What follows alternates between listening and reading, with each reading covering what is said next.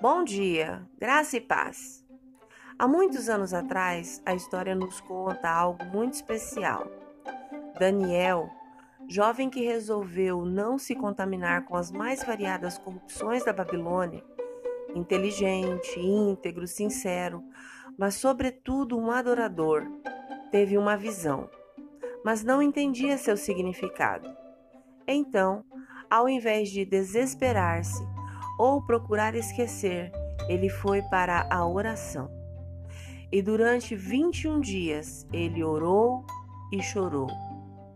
Ao final, um ser angelical lhe diz: Não tenha medo, Daniel, pois desde o primeiro dia em que você começou a orar por entendimento e a se humilhar diante de seu Deus, seu pedido foi ouvido.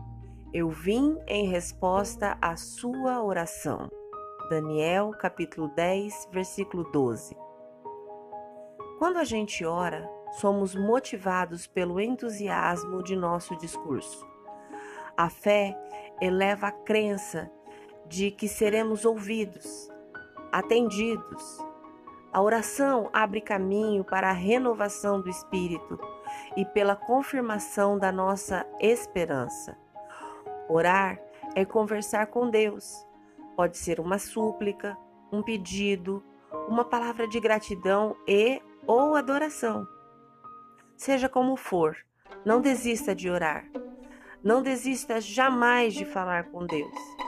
Pode ser que, como Daniel, a gente chore, a situação se mostre tão complicada e parece que estamos falando sozinho.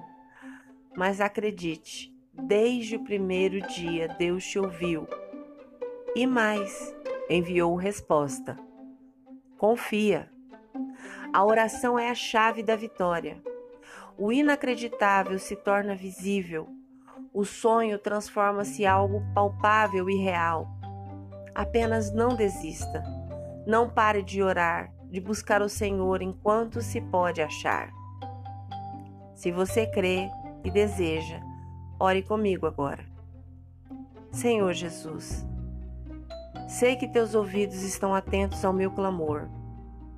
Tenho fé que meu pedido, se estiver no centro da Sua vontade, já tem resposta e que o meu milagre verá no momento certo, para o louvor da glória da Sua graça. Amém. Deus te abençoe com um dia maravilhoso. Graça e paz. Bom dia!